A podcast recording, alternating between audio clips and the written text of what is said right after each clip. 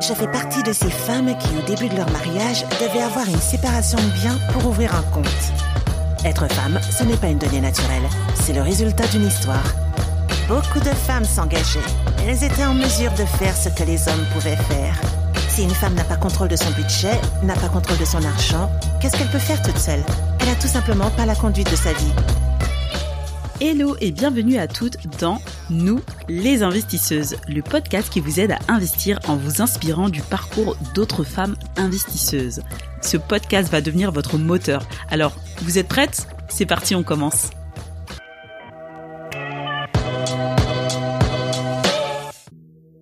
Hello les investisseuses, bienvenue pour ce nouvel épisode de votre podcast préféré, Nous les investisseuses. Aujourd'hui, euh, c'est la journée de la femme et j'ai décidé euh, de mettre en lumière des femmes euh, fortes et résilientes qui se débrouillent toutes seules. Ce sont les mamans solo. Et aujourd'hui, j'ai décidé d'inviter deux mamans solo pour qu'elles puissent, qu'elles viennent nous raconter leur réalité et comment elles gèrent leur vie de maman solo et leur budget en particulier toutes seules avec un seul revenu. Ma première invitée, c'est Mélissa. Elle a 35 ans, elle est assistante, elle est maman solo d'un petit garçon de 4 ans et demi et elle est aussi la créatrice d'une marque de sous-vêtements et de lingerie sa Création. Ma seconde invitée, c'est Florence, 48 ans. Elle, a, elle est divorcée, elle a deux enfants, une grande fille de 16 ans, un garçon de 14 ans. Elle est euh, indépendante à son compte et elle est aussi entrepreneuse sur le web. Je vous laisse découvrir leurs histoires et leur parcours. Si vous appréciez l'épisode, vous pouvez les encourager en laissant un avis sur Apple Podcast je vous souhaite une bonne écoute. Donc euh, voilà, moi je suis, je suis maman solo, on va dire, bah, depuis qu'il est né mon fils, donc depuis quatre ans et demi. Donc depuis quatre ans et demi, je suis maman célibataire. Bon, avant ça, j'étais déjà célibataire, donc je pense que c'était déjà mon quotidien. Et comment je voyais ma vie toute seule, euh, quand j'étais toute jeune, bah j'ai, euh, comme toi, moi j'ai jamais vraiment pensé au mariage. Moi tout ce que je voulais c'était d'avoir des enfants c'était euh, ce que je voulais avoir des enfants, avoir des enfants. Et ma mère, elle me, elle me, disait souvent, euh, faut faire attention à ce qu'on dit. Parce que moi, j'ai toujours voulu avoir un enfant, avoir des enfants et pas besoin du père et tout ça. Je disais, de toute façon, ce que je veux, c'est juste l'enfant. Et ben, c'est ce que j'ai eu. L'enfant. Et toute seule. Je suis maman solo depuis dix ans, en fait et divorcée depuis cinq ans. Le divorce a été long. Et euh, du coup, ouais, ça fait dix ans. Et comment je me voyais petite? Et eh ben, comme euh, plusieurs petites filles, euh, le prince charmant, le mariage. Euh, je me voyais pas avec 15 000 enfants non plus, mais un ou deux enfants. Le truc un peu stéréotype, le mari, la femme, la maison, les enfants, etc. En 2020, une famille sur quatre est une famille monoparentale. Ces familles hébergent le plus souvent un enfant, mais vivent plus fréquemment dans des logements surpeuplés. Elles sont aussi souvent plus pauvres que les autres familles. Donc effectivement, moi ça a été un bébé surprise. Et euh, si je veux, je veux raconter mon histoire, c'est que moi, normalement, je n'étais pas censée tomber enceinte. Déjà parce que je venais de subir une opération euh, on m'avait ouvert tout l'utérus, donc je devais attendre au moins deux ans avant d'être enceinte. Et j'étais pas vraiment en couple non plus. Il y avait une personne que je voyais euh, quatre, cinq fois par semaine, mais on n'était pas vraiment en couple. Donc, euh, suite à cette opération, euh, cette personne n'étant pas venue euh, me voir à l'hôpital, est venue s'excuser. Donc, on dit tout le temps que ce sont les femmes qui font des bébés dans le dos des hommes, mais non, en fait, c'est lui qui m'a fait un bébé dans le dos, et au sens littéral du terme, parce que moi, je, j'avais encore ma cicatrice de césarienne, donc il est venu s'excuser. Vous savez comment ça se passe, et ça a entraîné la chose. Et euh, je vais être, je suis désolée pour ce que je vais dire, mais le préservatif est quitté et il a continué à faire ses affaires. Et comme j'avais mal, à un moment, il m'a demandé si j'avais mal. J'ai dit, ah, j'ai mal à ma cicatrice, donc faut qu'on arrête. Il a dit qu'on arrête. Et après, il me dit, ah, j'ai oublié de te dire, mais le préservatif était sorti. Donc le préservatif était sorti et voilà. Pilule du lendemain, ça n'a pas fonctionné. Il croyait que le médecin allait me dire de pas garder l'enfant. Donc je lui ai dit ah je suis enceinte et il me dit bon on va voir ce que va dire le médecin. Et quand le médecin m'a dit on est en France et que c'est le bon pays pour suivre une grossesse euh, à risque, le monsieur m'a dit félicitations pour ta grossesse, pour ton futur enfant, et il s'est retiré. Donc ça s'est passé comme ça. Donc c'était c'était une grossesse surprise et moi j'avais pas d'argent et heureusement pendant l'opération j'avais envisagé de faire un achat d'appartement. Et donc pour cet achat d'appartement j'avais donné un acompte, peut-être 3%, en tout cas j'avais donné 2771 euros. Donc quand j'ai euh, quand je suis tombée, enceinte et que je me suis retrouvée avec mon petit salaire 1500 euh, et des poussières et que je dois m'occuper d'un enfant et que j'avais il avait pas de papa et je me suis dit faut pas priver cet enfant même s'il avait pas de papa je me suis dit comment faire pour récupérer mon argent? Finalement euh, j'ai avec l'aide du, du, du courtier j'ai pu du courtier j'ai pu récupérer cet argent et du coup bah j'ai pu me faire beaucoup de cadeaux enfin des cadeaux euh, pour l'enfant acheter des vêtements et tout ce qu'il fallait et après j'ai eu des amis formidables aussi qui m'ont aidé pour acheter euh, la et d'autres trucs. Voilà comment ça s'est passé pour moi, pour avant la grossesse. Donc concernant euh, l'accouchement, en fait ce qui était bien d'avoir récupéré ces 2700 euros et comme j'avais aussi été en arrêt de maladie euh, pendant deux mois avant, j'ai eu le temps de mettre, euh, donc j'avais une me retrouver avec 3500 euros. Bon, j'ai dépensé, j'ai tout dépensé parce que c'était un premier bébé et je me suis dit, c'est pas parce qu'il a pas de papa qu'il ne doit rien avoir. Donc, j'ai tout acheté et tous les jours, les livreurs, c'est mes amis. Donc, j'ai reçu tous les cadeaux d'Amazon et de ces discounts et c'était top. Maintenant, au moment de l'accouchement, ça a été un peu compliqué parce que euh, je sais pas ce qui s'est passé avec mon employeur, mais ils n'ont pas fait la, la, procédure comme il fallait et du coup, bah, j'ai pas eu mes euh, mon congé maternité. J'ai pas eu mon congé maternité jusqu'à ce que j'aille accoucher. Jusqu'à ce que j'aille accoucher, j'avais plus d'argent. Je devais peut-être avoir 100 euh, euros sur mon compte. J'avais plus rien. Et du coup, je suis partie accoucher. C'était une césarienne programmée. Il y avait ma mère. Ma mère qui était censée rentrer dans la, la dans le bloc avec moi, étant donné que l'enfant n'avait pas de père. Et le jour J, bah, finalement, le médecin a refusé. Donc, ma mère, la pauvre, elle est restée debout devant le bloc parce que j'ai dit, soit c'est ça, soit je me fais pas opérer. Donc, elle est restée debout jusqu'à ce qu'on sorte le petit. Donc j'avais pas d'argent et euh, fallait acheter du lait, fallait faire, fallait faire tout. Et ma mère, elle m'a dit euh, ne t'inquiète pas, euh, je suis là, on s'en occuper et tout ça. Donc du coup, quand on est sorti de l'hosto, enfin de la maternité, ma mère, elle m'a passé sa carte pour que j'aille acheter du lait. Et, euh, en même temps, la marraine de mon fils, bah, elle m'a fait un virement pour que j'achète du lait. Donc du coup, ça s'est passé comme ça. Et j'ai appelé euh, la sécurité sociale qui m'a dit que c'était pas normal, que euh, mon employeur aurait dû faire la procédure euh, comme il fallait. Mais étant maman qui venait d'accoucher, j'ai craqué et j'ai pleuré au téléphone. C'était pas volontaire, mais j'ai pleuré toute seule comme ça. Et du coup, finalement, la dame, elle a cédé. Donc, du coup, ils m'ont débloqué mes droits et puis, bah, j'ai pu survivre comme ça. Alors, du coup, depuis, bah, j'ai survécu. D'après l'INSEE, l'arrivée d'un enfant occasionne en moyenne une augmentation de 20% des dépenses du ménage. D'ailleurs, le ministère des Solidarités et de la Santé estime que le coût annuel moyen d'un enfant c'est de 9000 euros. Au total, une famille va dépenser 180 000 euros jusqu'aux 20 ans de leur enfant.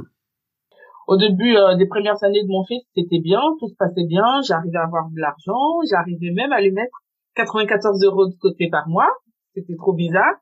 Et après, j'ai perdu mon pouvoir d'achat. Du coup, en mode survie, en mode survie, en mode survie tout le temps. Et il y a eu le Covid, parce qu'en fait, tout ce que je, tout ce que je gagnais, bah, c'était pour la nuit. Parce que même si j'étais mère célibataire et que tu touches, euh, j'avoue, je touchais le maximum euh, pour les aides euh, de la garde, 600 euros pour la nounou, mais je devais sortir au moins 500 euros de mon petit salaire pour compléter. Et j'ai profité du Covid en fait pour changer d'emploi parce que déjà c'était super loin. Du coup, les heures supplémentaires pour la nounou, ça me coûtait bah, tout mon salaire. Et là, je me, donc je suis restée au chômage pendant deux ans, puis en mode survie pendant deux ans. Du coup, j'ai même eu des galères, euh, des impayés de loyer et tout ça, deux impayés de loyer. Et donc là, j'ai retrouvé un travail où, euh, en fait, mon patron est assez content de moi. Du coup, bah, il a décidé de m'augmenter tout seul, sans que je lui demande. Que euh, c'est pour ça justement que je commence à m'en sortir parce que je pense que petit à petit, je, je sortirai de ce trou-là, mais le, en fait, la problématique pour moi, c'est mon découvert. Parce que quand je fais mes calculs et que j'ai, si j'avais pas ce découvert-là, je pense que je m'en, je m'en sortirais mieux j'arriverais surtout, ah, parce que je vous ai pas dit, je mettais 94 euros de côté pour mon fils, mais à un moment, j'ai dépensé son argent. Du coup, je lui dois de l'argent. Donc, je dois à ce, à ce petit enfant de 4 ans 1125 euros. 1125 euros que moi, je lui avais donné, mais bon, je les lui dois. Donc, du coup, j'espère que je vais m'en sortir pour pouvoir rembourser et puis aussi pour pouvoir avoir euh, une épargne de sécurité parce que je suis toute seule avec mon enfant. Et il faudrait pas que, en cas de souci, je me retourne vers des amis, vers des parents et tout ça. Et à cet âge-là, ça commence vraiment à me déranger. Donc, il faut que je, je, fasse en sorte euh, de m'en sortir. En France, le revenu moyen d'une famille monoparentale est de 28 000 euros. Les familles monoparentales ont un taux de pauvreté de 35%, ce qui est supérieur au taux de pauvreté d'une personne Et j'ai mon ami qui m'a offert un livre pour pouvoir gérer mon budget, que j'ai commencé à lire? Donc ça c'est euh, c'est une bouée pour essayer de s'en sortir et tout ça. Et j'ai commencé à lire euh, les trois, quatre premières pages et et l'auteur, en fait, elle était stressée parce que elle avait, bon, elle gagnait très bien sa vie, mais elle était stressée parce qu'elle pouvait pas dépenser son argent parce qu'elle avait deux prélèvements qui passaient après le milieu du mois, vers les 20. Donc, c'était très embêtant pour elle, euh, du coup, euh, de, tant qu'elle n'avait pas eu ces prélèvements-là, de dépenser de l'argent. Et du coup, moi, je me suis dit, moi aussi, je suis stressée, mais je suis stressée de pas avoir fait mes courses ou de pas avoir payé ce que je dois payer pour mon fils ou fait le plan de ma voiture avant que tous mes prélèvements n'arrivent. Et aussi, du coup, ça m'embête. Et je suis aussi stressée parce que j'ai quelques prélèvements qui passent le 12 et j'ai horreur de ça. Donc en fait, j'ai une, j'ai une petite technique, je fais en sorte que tout ce que je dois acheter, que ce soit en une fois ou en plusieurs fois ou des prélèvements, ils passent à partir du coup. Au moins comme ça, c'est sûr qu'ils passeront.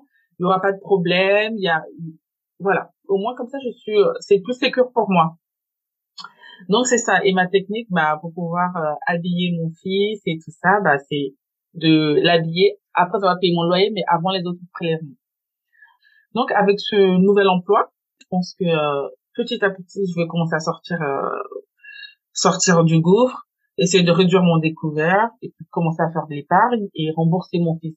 Ça c'est ma priorité. Je sais pas pourquoi parce que j'ai aucune obligation, mais je sens le besoin de rembourser cet enfant parce que euh, il a rien demandé et euh, ce serait bien qu'il ait quelque chose et pour, et pourquoi pas avoir une épargne de sécurité parce que j'ai personne sur qui compter des personnes sur qui compter. Je peux pas demander à ma mère, je peux pas demander à mes parents. Ils ont six gosses, ils ont six enfants. Ils ont pas que moi. Donc, et en plus, je suis l'aîné, donc je peux pas tout le temps me retourner vers mes amis, vers mes parents. Donc, en fait, il faut que j'apprenne de moi-même à m'en sortir. Mais par contre, il y a quelque chose qui se passe miraculeusement. On dit que la roue, elle tourne.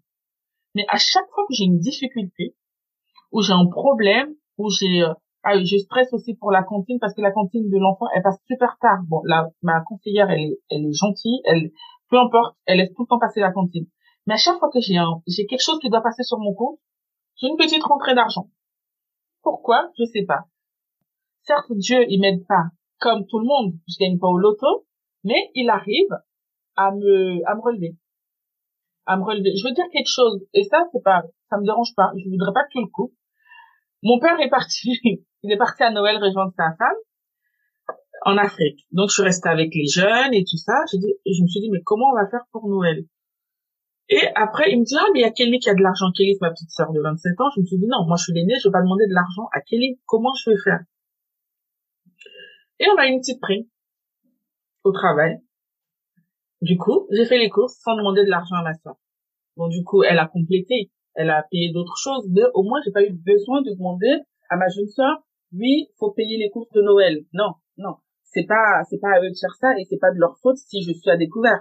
C'était à moi de, de me gérer et de faire en sorte de pas être dans le besoin.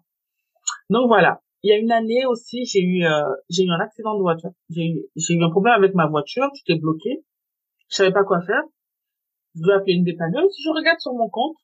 J'ai eu un virement de, des impôts. Ça m'aurait fait plaisir d'avoir cet argent pour moi, mais bon, je l'ai dépensé. Mais c'est pas grave. En fait, à chaque difficulté, j'ai quand même une petite rentrée d'argent. Donc, du coup, ça me permet de, de vivre, de survivre et de continuer, en fait, à espérer et me dire qu'en fait, peut-être demain, tout se passera bien et j'aurai un avenir meilleur et tout. Et je m'inquiète pas. Je m'inquiète pas parce que je me dis, il y a, y a pire que moi. Il y a des gens, en fait, qui vivent des galères. C'est pas possible. Moi, j'ai de la chance d'avoir un travail. Je suis très contente de ce travail-là. Dans une, entreprise où tout se passe bien, on me fait confiance et ils sont super contents de mon travail, donc je pense que je vais bien évoluer et tout se passera bien. Faut juste que je prenne rendez-vous avec ma conseillère pour trouver une solution. Voilà.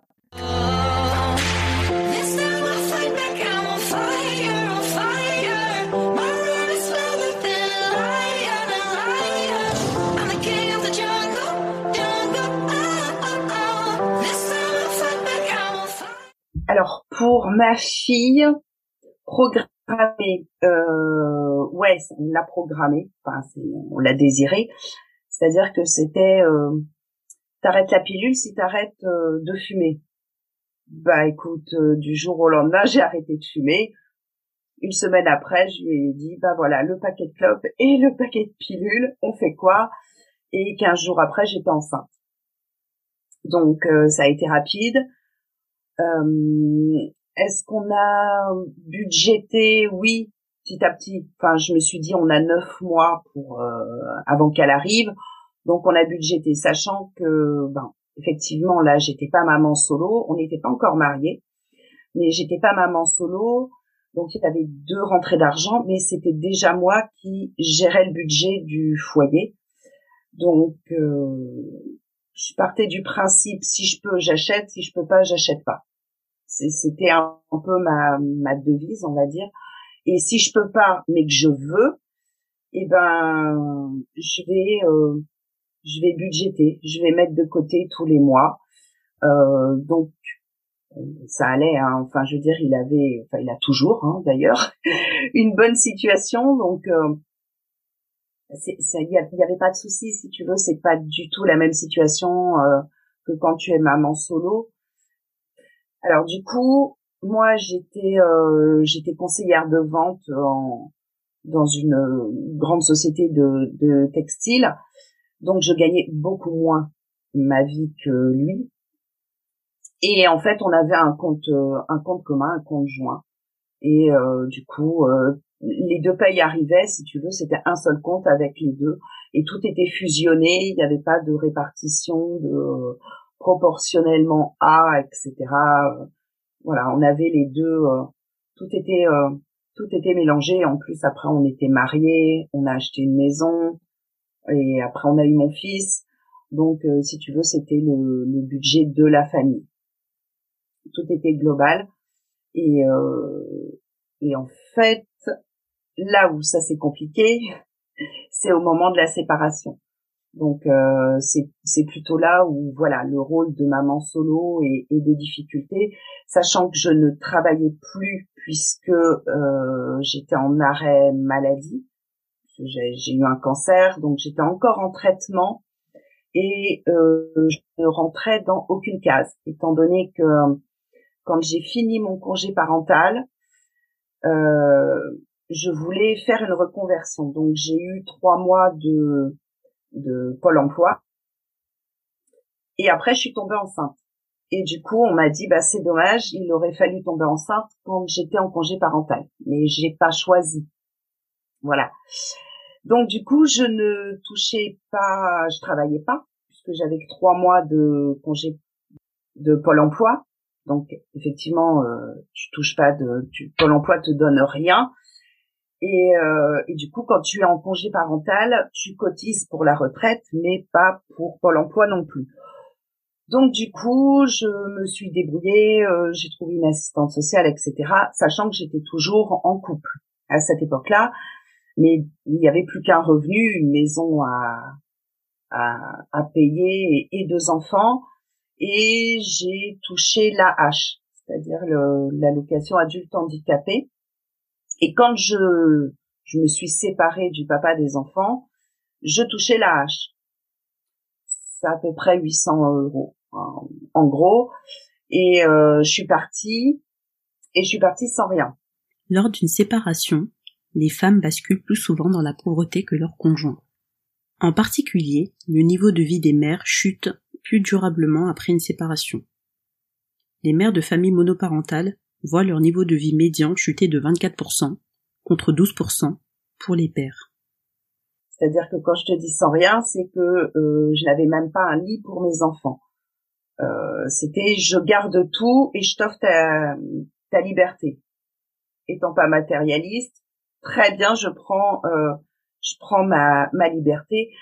Et effectivement, euh, quand ça va pas, il y a toujours des choses qui arrivent. Donc j'avais une amie qui, euh, était rentière, donc elle avait un grand logement. J'ai pu habiter un peu chez elle. Euh, j'ai eu un logement social euh, et j'ai, j'ai, je me suis débrouillée puisque c'est moi qui gérais l'argent avant, donc ça, j'ai toujours su euh, gérer l'argent.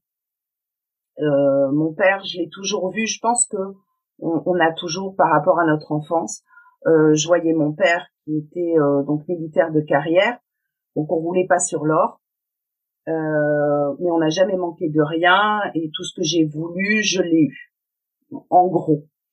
Et euh, si on pouvait pas, c'était pareil. On allait, on allait économiser pendant deux trois mois et on allait avoir ce qu'on voulait dans deux trois mois. Donc j'ai toujours vu mon père tenir un cahier quand il revenait des courses, etc. Donc ça je le savais.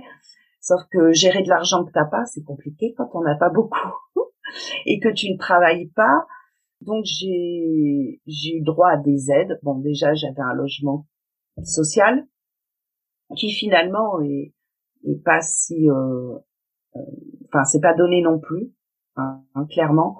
J'ai été euh, à la mairie, j'ai été voir des assistantes sociales, j'avais j'ai eu recours à la banque alimentaire et et j'en ai aucune honte parce que euh, parce que ça aide parce que euh, bah, il y a des périodes dans la vie où euh, bah, tu as besoin euh, voilà de manger donc j'ai jamais je vois j'ai jamais été dans le rouge parce que bah j'ai eu des aides clairement quand t'es maman solo t'as qu'un seul revenu quand tu travailles pas et que tu dois faire garder tes enfants parce que tu pars à l'hôpital euh, te faire euh, encore opérer, etc. Voilà.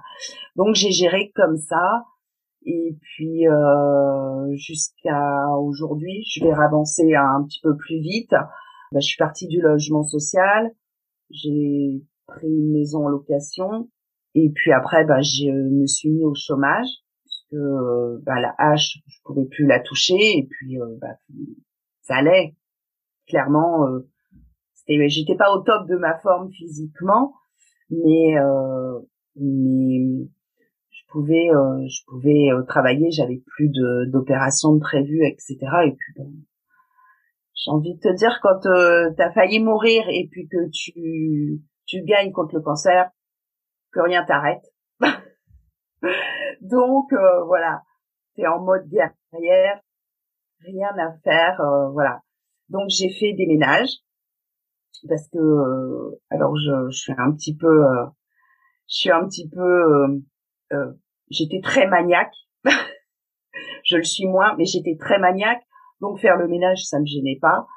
Et c'est pareil il n'y a pas de honte à ça. Je trouve que enfin c'est quelque chose d'important je pense comme message.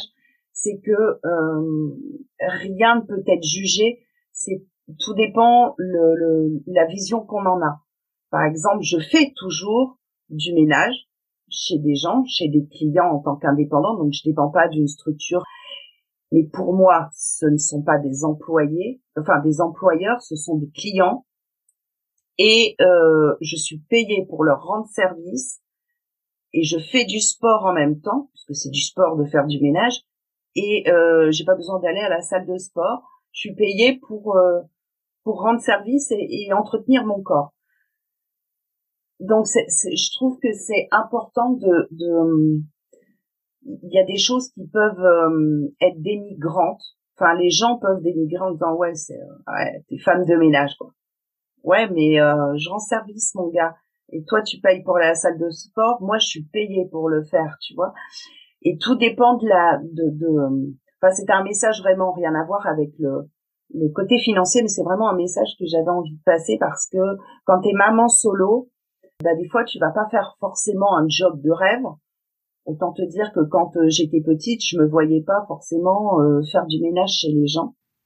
En France, comme de nombreux autres pays, les filles s'orientent vers des filières moins rémunératrices et qui proposent plus souvent du temps partiel que des garçons qui se dirigent vers des filières scientifiques et dans la finance qui est mieux rémunéré.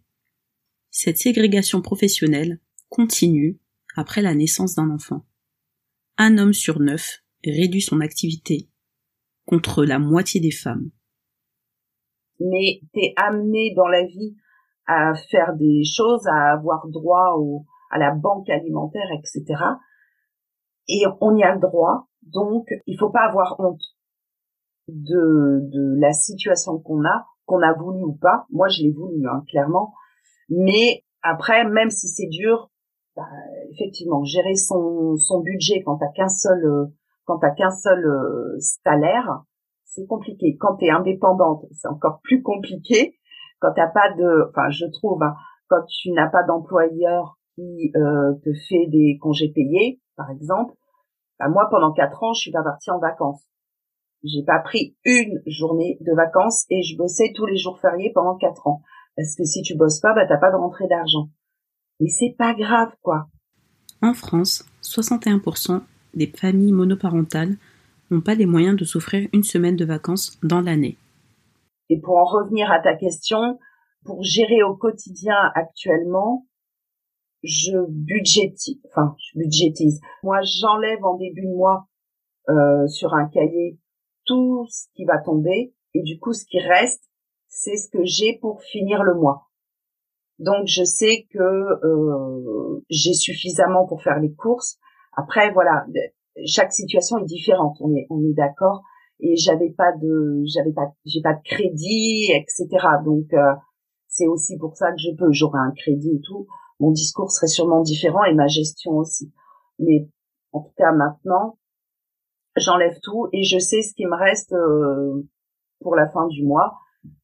Et si je veux faire un cadeau, un extra, etc., soit je paye en plusieurs fois, sans frais, c'est possible. Mais du coup, c'est budgété et ça rentre comme dans des charges fixes. C'est vraiment comme dans des charges fixes. Et euh, sinon, bah, je, le mets, euh, je le mets à part euh, dans mon cahier et je vais le budgéter comme si c'était des charges fixes. Voilà. Alors en fait, quand je te dis je suis partie sans rien, c'est sans rien matériel, sans rien financier non plus. Alors pourquoi quand il a gardé la maison, on avait un, un crédit dessus. Et étant donné que j'étais, euh, je touchais la hache, etc., j'étais en droit de lui demander une pension. Et je me suis dit, si je lui demande une pension, logique, je vais lui demander la moitié du, crédit, c'est-à-dire ce qu'il va me demander lui. Donc, euh, il me demande 500, je lui demande 500, bah écoute, je te demande rien et tu me demandes rien. Grosse erreur grosse erreur maintenant parce que euh, bah, arrivé là, euh, c'est monsieur qui a tout payé la maison.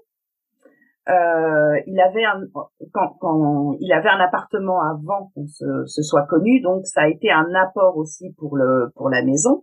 Mais j'ai participé, même ne serait-ce que l'entretien de la maison compte pour euh, bah, pour la maison euh, après la vente. Donc comme on a vendu euh, au bout de quelques années, mais le crédit n'était pas fini, donc euh, quand tu enlèves euh, sa son apport et puis ce qui restait, et vu qu'il avait payé tout seul, etc., enfin tout seul entre guillemets du coup, parce que on n'a pas fait cette transaction là, si tu veux, le notaire a dit, enfin son notaire a dit, bon ben voilà euh, lui il récupérait euh, ce qui restait et euh, moi je récupérais rien du tout. Bon, après j'ai récupéré, enfin je lui ai limite supplié d'avoir 300 euros pour avoir 150 euros à donner à chaque enfant, histoire de dire que je laisse quelque chose à mes enfants de ma maison.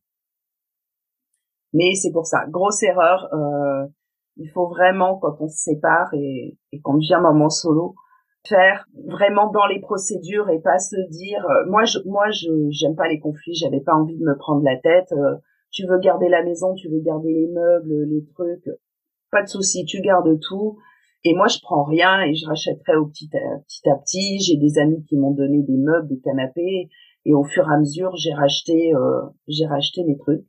Après une séparation, qu'il s'agisse d'un divorce ou d'une rupture de Pax, l'homme reste le plus souvent dans le logement conjugal.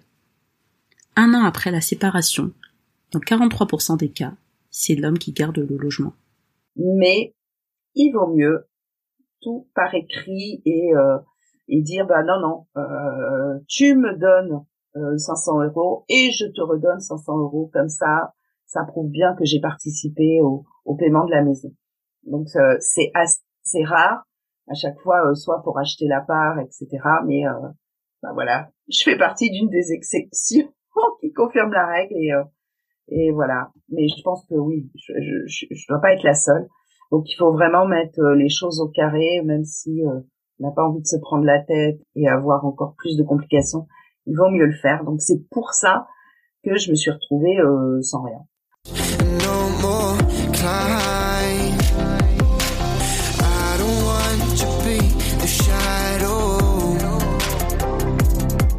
En fait, bon, c'est pas forcément un enjeu, mais en fait, ma c'est une préoccupation et c'est un stress pour moi.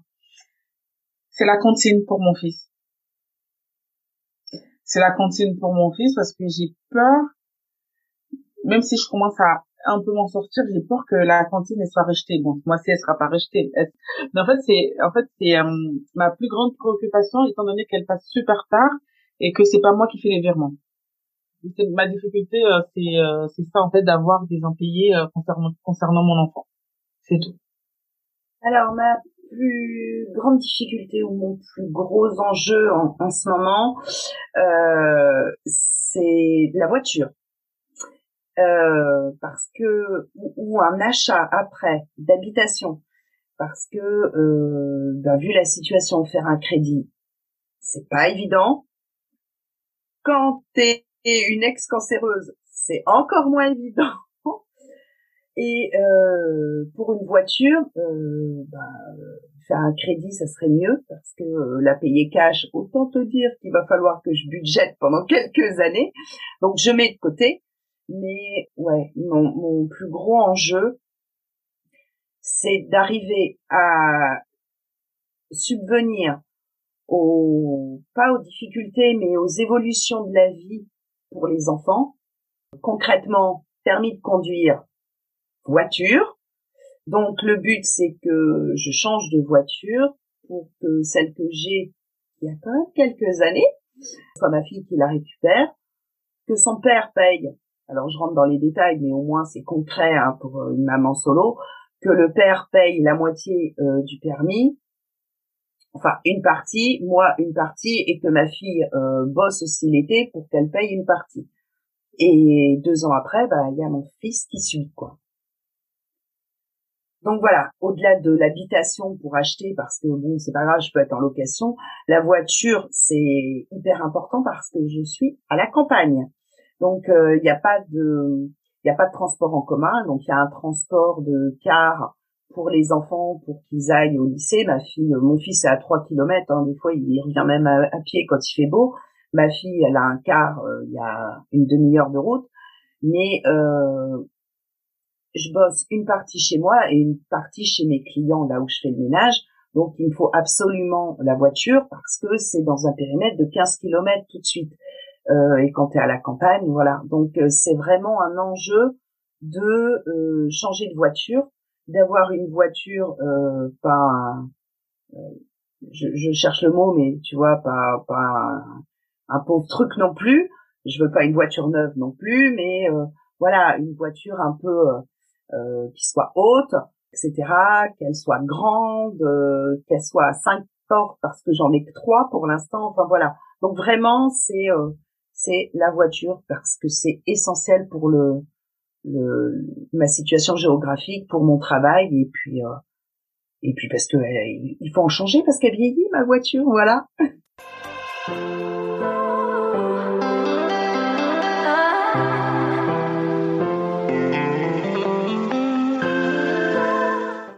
les choses que je ferais différemment déjà, c'est éviter tous les crédits à la consommation. Ça, si je, si je pouvais faire différemment, Ouais, éviter les crédits à la consommation. Et puis, euh, en fait, éviter les crédits à la consommation et euh, je serais pas partie plutôt de chez mes parents. Que ce soit en France ou en Europe, les filles quittent plutôt la maison familiale que les garçons. Il semblerait que pour quitter le confort du nid familial, où ils sont logés, blanchis, nourris, les garçons attendent d'avoir une situation financière stable. Quand on dit que les filles prennent leur indépendance économique plus tôt, la formule est vague. En réalité, elles sont prêtes à affronter une plus grande précarité, à accepter des conditions de vie plus difficiles pour ne plus être à la charge financière de leurs parents et gagner en liberté. Titu Lecoq, le couple et l'argent. Pourquoi les hommes sont plus riches que les femmes? En fait, j'aurais dû attendre d'avoir, en fait, de travailler et d'avoir de l'argent de côté avant de partir. Bon, après, comme tu le sais, la situation n'était pas très euh, au, au, top niveau, donc du coup, bah, j'ai préféré partir pour être un peu tranquille. Mais j'aurais dû prendre sur moi et rester, au moins me constituer un petit euh, budget avant de partir. Parce que je suis partie, j'avais rien et euh, ça a été la galère tout le temps.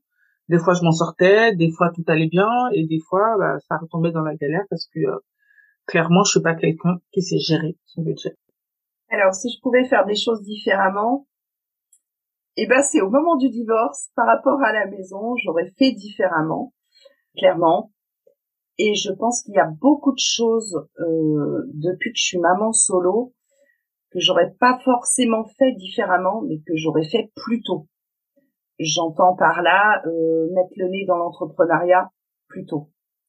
Euh, sachant que le mois prochain, je vais avoir 49 ans j'aurais géré mon budget, je l'ai toujours fait, mais m'intéressant encore plus à l'investissement, etc., je l'aurais fait plus tôt. Euh, le dev perso plus tôt. Euh, la loi de l'attraction, se dire, je l'aurais fait plus tôt. Il y a une phrase tout à l'heure, Mélissa disait, euh, même quand il m'arrive un truc, eh ben j'ai une rentrée d'argent. À chaque fois, euh, moi, je me suis dit, de toute façon, peu importe ce qu'il arrive, euh, je vais m'en sortir, je vais y arriver, ça va le faire. Et après avoir lu un livre de dev perso aussi, euh, je me répétais une phrase en disant, la, enfin, faire de l'argent c'est facile et j'attire à moi l'argent facilement. Et ben à chaque fois, tu avais soit un truc de l'État, une prime de machin, le chèque énergie dans la boîte aux lettres, etc. Donc tout, toute cette ouverture d'esprit, euh, cette positivité, etc. Je l'aurais fait plus tôt. Donc est-ce que j'aurais changé quelque chose à part au niveau du divorce? J'aurais rien changé, mais j'aurais fait plus tôt.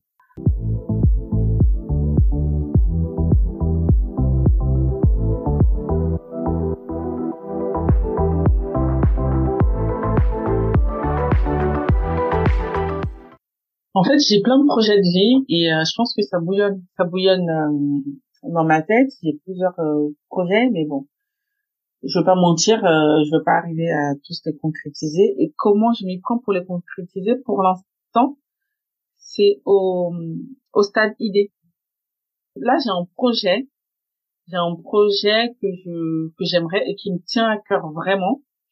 C'est en fait, à la base, je voulais acheter un terrain sur une station balnéaire en Afrique et final et, et, construire dessus un truc que j'aimerais bien. Le problème c'est que si même si j'arrive à acheter le terrain, j'aurais pas les moyens de construire ce que je veux.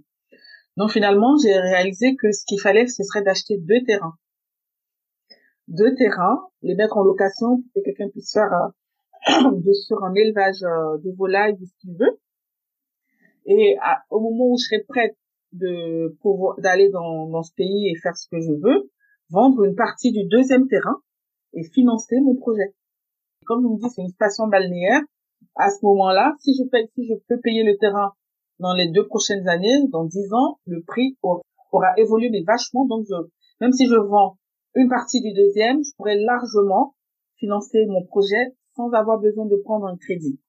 Donc, mon idée actuellement, moi, j'ai des problèmes, j'ai un, j'ai un problème de voiture. Non, mon idée actuellement, ce serait de prendre en crédit. Enfin, ce que je pense, mais j'hésite encore. En crédit, pour acheter soit réparer ma voiture et garder celle que j'ai ou et comme ça j'achète les deux terrains soit j'achète une voiture et un terrain. Et un terrain je le mets en location et après j'achète le second.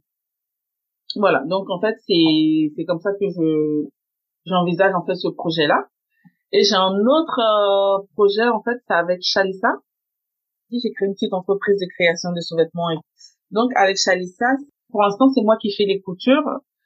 Et en fait ce que j'aimerais c'est de faire euh, un atelier en Afrique. Donc un atelier en Afrique prendre des, des apprentis qui vont qui vont payer pour euh, pour apprendre la couture. Et après avec eux faire un leasing de machines à coudre de surjeteuses pour que eux derrière ils puissent euh, ouvrir leur boutique de couture. Voilà ça c'est mais pour ça j'ai pas besoin de faire un crédit. Je pense que petit à petit avec mes économies donc que je veux commencer à faire je pourrais mettre ça en place. Voilà. Alors le projet de ma vie partir en voyage. Enfin, ce qui me fait vraiment kiffer, ça serait prendre l'avion, faire un voyage avec mes enfants, même si c'est pour moi, c'est quelque chose qui compte pour moi. Donc faire un voyage et après euh, ne pas arrêter de voyager, faire plein de voyages régulièrement. Donc c'est surtout ça. C'est euh, c'est aller euh, partir de la France, même si c'est un super pays et qu'il y a de, des belles choses à visiter, c'est partir faire découvrir découvrir le monde. ben, je commence, figure-toi, à regarder les tarifs et je me dis euh, finalement c'est accessible, tu vois. Il y a quelques années de ça, j'aurais même pas mis le nez dedans. Je ne sais pas pourquoi, peut-être que voilà mon, état d'esprit était différent. Et du coup, je commence à regarder en me disant, euh, alors ça nous coûterait tant, faire des calculs, pour après budgéter et euh, pour pouvoir le faire et, et partir et, je commence à regarder aussi tu sais les les applications où tu peux avoir des réductions etc donc je commence euh, petit à petit. Alors ça, passe de euh, un rêve à une idée à je commence à mettre le nez un petit peu dedans. Voilà où, où j'en suis pour l'instant. Mais ça sera quelque chose que je vais budgéter. Clairement je le sais déjà.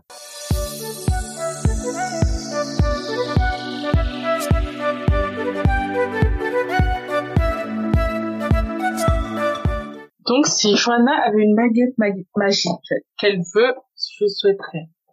Je veux pas voir grand, je veux pas, juste un petit, un petit en fait, si tu avais une baguette magique, qu'est-ce que je demanderais? Effacer mon découvert.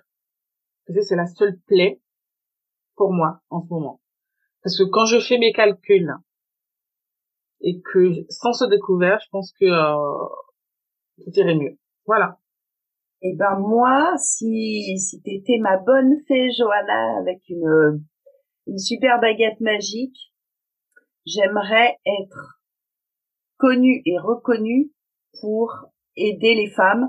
Et je me vois alors ça c'est une image euh, que je me j'ai depuis des années. Je me vois sur scène tu sais style TEDx etc je me vois sur scène à faire euh, à faire un séminaire euh, et aider plein de femmes dans ben, dans le dev perso, dans la gestion du temps, euh, pourquoi pas aussi dans l'organisation budget, c'est pouvoir aider plein de monde. Je vais pas demander forcément d'avoir une voiture, une maison, un truc, parce que si j'arrive à aider plein de monde, que je suis connue pour ça, ça voudra dire que ma boîte tournera, que euh, va en découler des choses financières où je vais pouvoir.